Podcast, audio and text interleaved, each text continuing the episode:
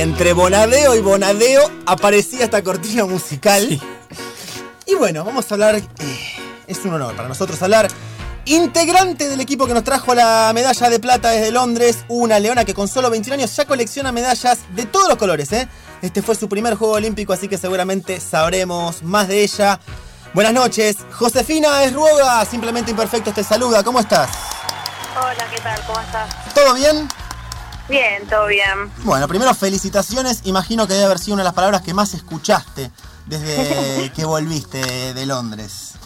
Sí, muchas gracias. Y una pregunta que surgió acá cuando empezamos el programa. Yo dije, yo me la imagino que Josefina debe estar con la medalla puesta todavía. Yo, en tu lugar, la usaría todo el tiempo. ¿No es así? Y no, no, ahora no, la tengo arriba de mi escritorio, pero no, todo el tiempo colgada no. Ok, o sea que... O sea, dos horitas por día se la cuelga todavía la medalla. Sí, la, la tiene cerca, mano.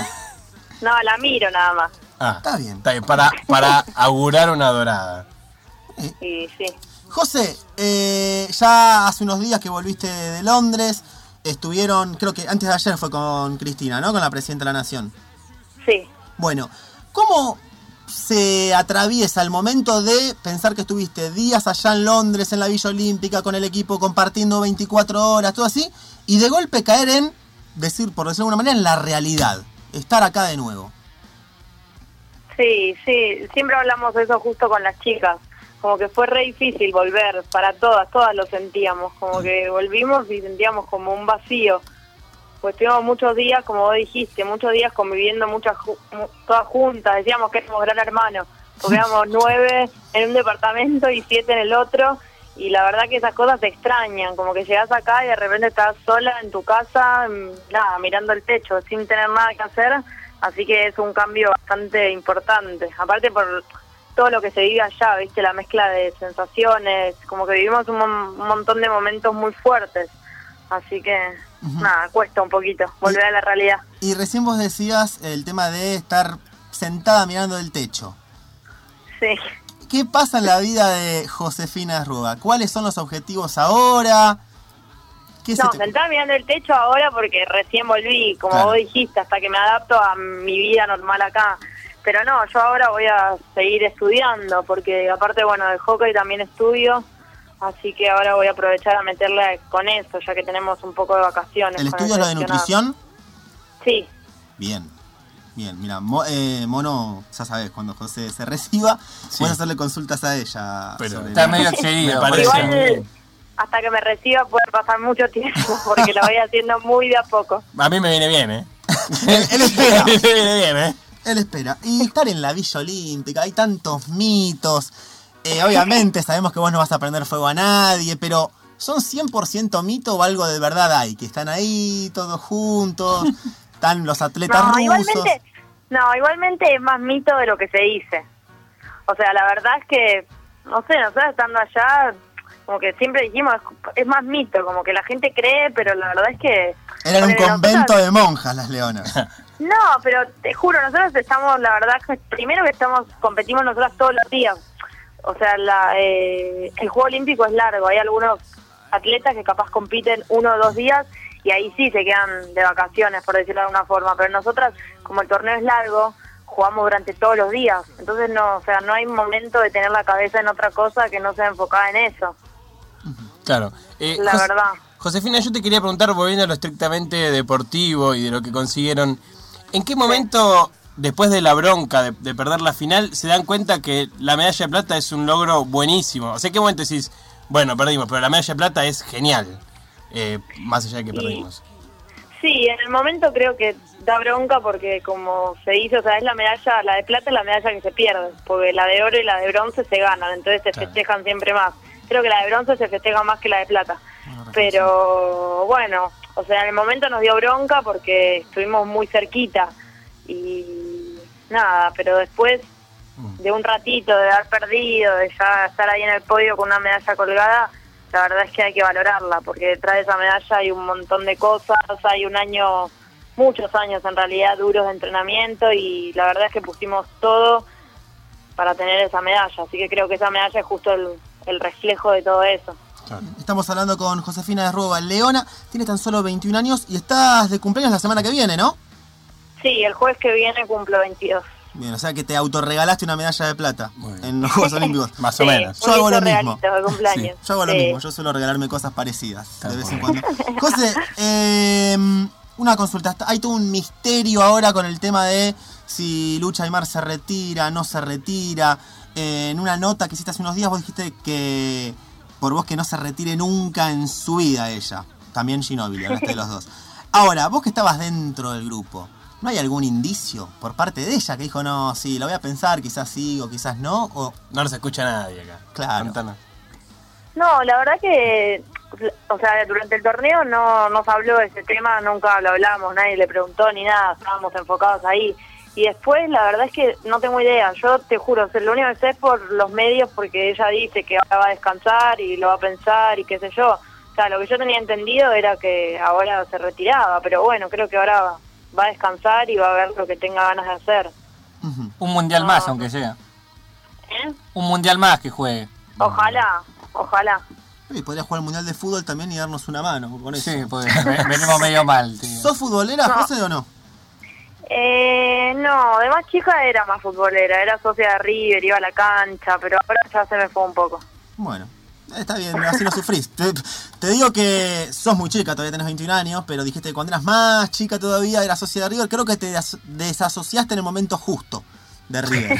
Porque cuando No, River no, no, no la abandoné por eso. Está bien, está bien, está bien. Y estaba leyendo una nota que le hicieron a tu mamá. Eh, Sí. Primera pregunta que te voy a hacer respecto a esto, porque eh, los que tenemos madre, gracias a Dios, también sufrimos esto, ¿no? Cuando nuestras madres hablan de nosotros. ¿Vos te agarrás la cabeza primero diciendo, ay no, ¿qué va a contar ahora? ¿O siempre te deja bien parada? Y mira, no te miento, a veces me da vergüenza lo que vaya a decir. Encima a mi mamá es bastante, le encanta hablar y hacerse la graciosa. Pero bueno, qué sé yo, también sé que siempre va a tratar de dejarme bien parada. No creo que quiera matarme o escracharme, así que nada. Bueno, y ella comentaba justamente en la nota que vos llevas un, o llevabas al menos un peluche de hipopótamo por todo el mundo cada vez que viajabas. Sí, lo llevaba, pero lamentablemente Murió el hipopótamo. cuando me fui de vacaciones de verano, lo llevé también y quedó en el hotel y nunca más lo recuperé. ¿Era más personal esto de- del hipopótamo o era grupal?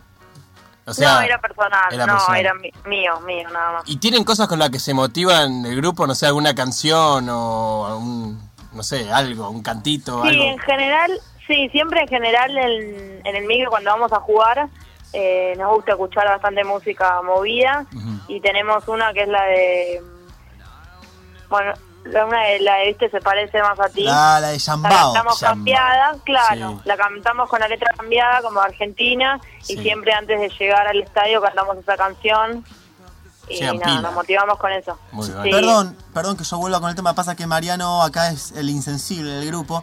Yo me quedé porque yo registré el tono de voz de Josefina que se le quebró en el momento que Ajá. dijo que el hipopótamo quedó en el hotel y nunca más lo recuperó. ¿Tenía nombre el hipopótamo, Josefina? Sí, se llamaba Mini Hipo. Mini. Mini. Bueno, Mini Hipo. yo sé que un clavo no saca otro, pero creo que simplemente Imperfectos podría regalarle un hipopótamo a Josefina, ¿no? No Sí, sé, sí, ¿Vos estarías Sí. dispuesta a recibirlo? Sí, no sé si lo voy a querer tanto como al otro. No, es seguro. No, no, difícil, se quiere pero distinto. Pero si traes una medalla de oro el hipopótamo, ya, ahí lo empezamos a querer de otra manera. Sí, o si no, Sí, no sé, obvio. en el futuro, en alguna nota que le hagan a José, que ver el hipopótamo ahí atrás y saber que fue el Sería- nuestro sería una, una gloria para nosotros. Sí, sí. Está bien. Bueno, eh, José, te agradecemos por la onda. Eh, Bueno, gracias a ustedes. eh, te deseamos lo mejor.